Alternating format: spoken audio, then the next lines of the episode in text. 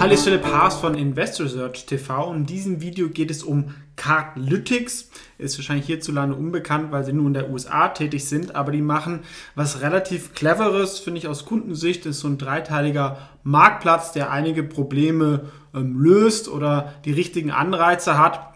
Und ich habe auch schon mal so einen ähnlichen Fall gesehen, als ich vor vielen Jahren noch im Venture Capital Umfeld gearbeitet habe, wo ich es auch schon ganz spannend fand.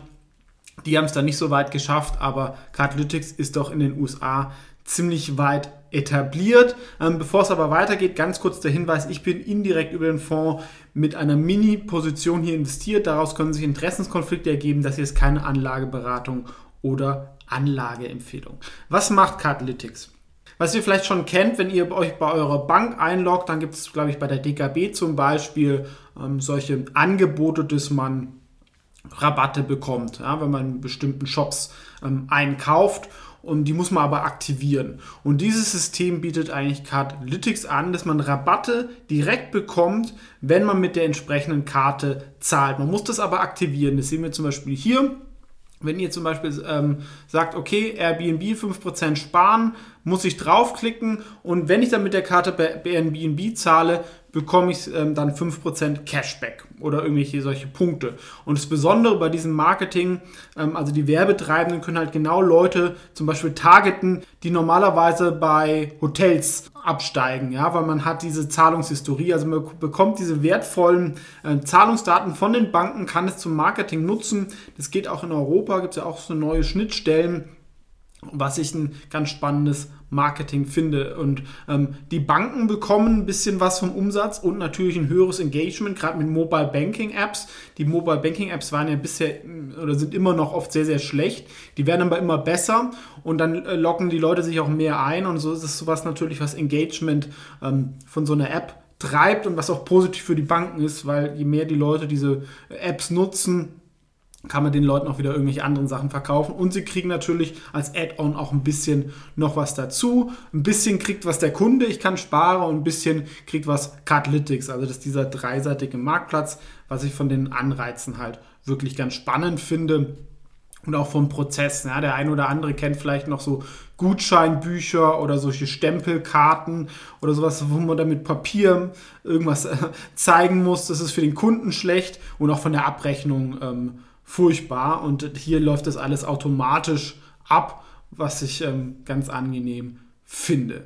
Ähm, die Aktie war schon mal deutlich höher, war mal 160 Dollar, sind wir bei 50 Dollar, also eine, so eine typische Aktie, die sich eigentlich auch seit einem Jahr im Bärenmarkt befindet, ist auch noch keine richtige Trendwende ähm, ersichtlich um, und Aktie ist jetzt auch noch nicht Sport billig, ja, mit einem 6er Umsatzmultiple auf nächstes Jahr irgendwie, glaube ich, um die 4,5.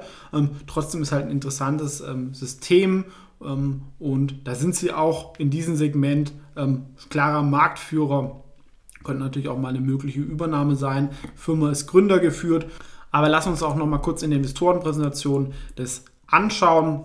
Hier sind diese ähm, drei Parteien nochmal, also der Endkunde, der Werbetreibende, zum Beispiel Starbucks, ja, dass ich sage, ja, beim nächsten Latte Macchiato oder sowas gibt es 20% drauf. Wenn ich gesehen habe, der Kunde, der sonst da immer hingegangen ist, kommt zwei Monate nicht mehr, sowas kann ich dann wieder reaktivieren. Und diese Werbeplattform wird auch immer mehr ähm, self-managed, ne? dass man diese einzelnen Deals nicht über Vertriebsmitarbeiter ähm, einkaufen kann, sondern Starbucks es selber eintragen kann. Und natürlich die Bank mit dem angesprochenen Engagement. Und ich glaube, da ist ein hohes strukturelles Wachstum auch da, wenn die Banking-Apps halt besser werden. Von Inflation profitieren sie eigentlich auch, ne? wenn das ganze Zahlungsvolumen ähm, steigt. Ähm, ihre Kosten sind dann eher fix und das, davon sollen sie auch profitieren. Und sie erreichen auch viele Kunden, also nach eigenen Angaben 168 Millionen Monthly Active Users halt über diese Zahlungskarten und über diese Banking-Partner. Ähm, ja, natürlich jetzt nicht direkt unter dem Cardlytics ähm, Banner, aber je größer das wird, desto mehr kann man da optimieren. Und es ist halt Marketing, aber Marketing, was, glaube ich, nicht als Werbung empfunden wird. Und hier sehen wir diese Werbeplattform, ähm, wo ich dann ähm, diese Offers dann anbieten kann, ähm, was schon sehr gut aussieht. Und ähm, das Produkt ist auch stark gewachsen. Ne? Also sie haben stark ins Team investiert, ja, deswegen sind sie noch nicht profitabel, aber das wäre halt so eine Aktie, ähm, dieses Potenzial hat und hat vielleicht dann sehr groß zu werden. Also sie wollen um die 30 Prozent wachsen über die nächsten Jahre.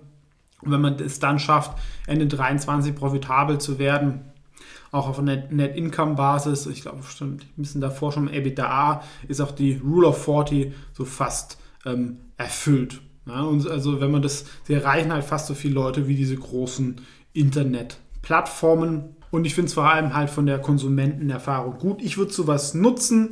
Ja, ich, ähm, zum Beispiel bei N26 weiß ich nicht, ob es das gibt, aber ähm, ich habe es noch nicht gesehen. Ähm, gut, mit der Sache zahle ich auch jetzt nicht so oft, aber kann ja manchmal auch einfach Spaß machen, wenn man sich überlegt, okay, was gibt es denn für äh, gute Angebote? Es müssen ja nicht immer 5% sein, es kann auch irgendwie was ähm, mit höheren Rabatten sein, mit unbekannteren Sachen. Also ähm, wäre auch eine gute Ergänzung zum Beispiel zu Groupon, ähm, die es ja auch über die App irgendwo machen, ähm, fände ich ähm, spannend, da das in den gleichen Segment geht. Ähm, und die Anreize, wie gesagt, hier richtig sind und auch oft äh, grafisch schön umgesetzt gesetzt sind. Hier so ein Beispiel ähm, von der Northbank, ich weiß nicht, ob es ein Dummy ist, aber ich muss halt einmal draufklicken, also ich spare nicht automatisch, ne, weil ich das schon auswählen und dann kann man auch steuern, wenn der Kunde draufgeklickt hat, hat er dann auch gekauft, mit welchem Abstand. Das sind natürlich sehr, sehr wertvolle Daten und ich habe auch Unique IDs, ne? dadurch, dass jetzt Apple ja auch nicht mehr so viel Daten da rausgibt, hier kann ich halt jeden Kunden ähm, mit der Karte direkt tracken, ähm, was er kauft und ähm, zum Beispiel mit den ganzen Punkten. Deswegen wird mir auch immer gefragt, ähm, mit der Payback-Karte in Deutschland. Also das sind natürlich dann auch wertvolle Informationen, die man an diese Retailer etc.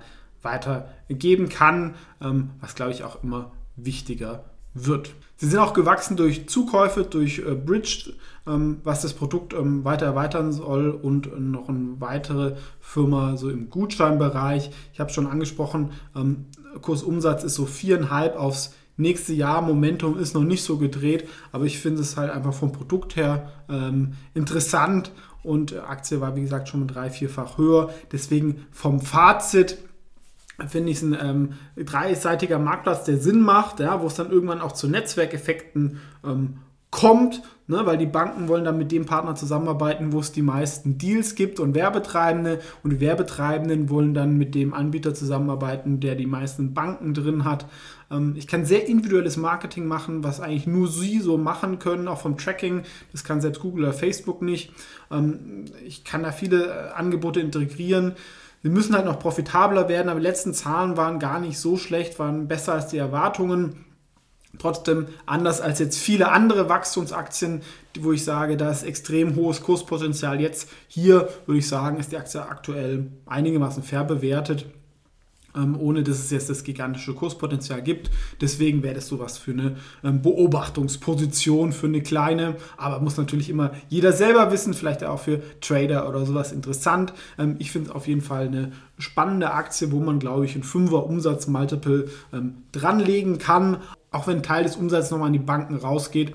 Also Sie kriegen halt ähm, Umsätze, ein Teil davon gehen an Cashback an die Kunden zurück, dann geht ein Teil an die Banken und erst das, der Rest landet dann ähm, an Cardlytics, wovon sie dann die ganze Plattform bezahlen müssen. Aber per se kann dieses Geschäftsmodell natürlich sehr, sehr profitabel sein, weil wenn ich einmal die Sales-Beziehung habe, das Produkt läuft, das, was dann da unten ankommt, was dann zusätzlich kommt, das, dem entstehen dann keine so großen Kosten entgegen und das sind ja oft sehr, sehr gute Investments, wenn dann sich so eine Plattform äh, mal durchsetzt und die Umsätze dann ähm, zu hohem Anteil halt auch in die sogenannte Bottom Line, also in den Nettogewinn runterfallen. Das kann dann oft sehr attraktiv sein, weil lange wird die Firma dann unterschätzt und plötzlich wird es dann auch in den Zahlen wieder gespiegelt und das sind dann oft sehr, sehr lukrative Investments. Muss hier natürlich nicht so kommen, aber ist meiner Meinung nach eine ganz interessante amerikanische Aktie, Cardlytics. Was ist eure Meinung dazu? Ansonsten vielen Dank fürs Zuschauen und bis zum nächsten Mal.